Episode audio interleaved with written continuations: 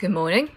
Today I'm going to read a poem called The Uses of Sorrow, written by Mary Oliver, one of the most um, popular poets, female poets in America. The Uses of Sorrow. In my sleep, I dreamt this poem. Someone I loved once gave me a box full of darkness. It took me years to understand that this too was a gift. Now, the analysis online basically fill this box full of darkness um, as, say, deceptions and all these hurtful experience um, given by the partner.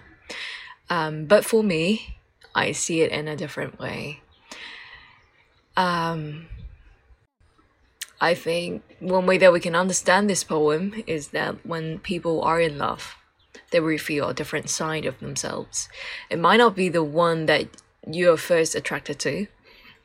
It could have been the side that he has been hiding. Um, and this, I see it as a gift too, because this is the result of intimacy. So, uh, yeah, I hope you guys like this poem and think a little bit about it. Thank you. Bye.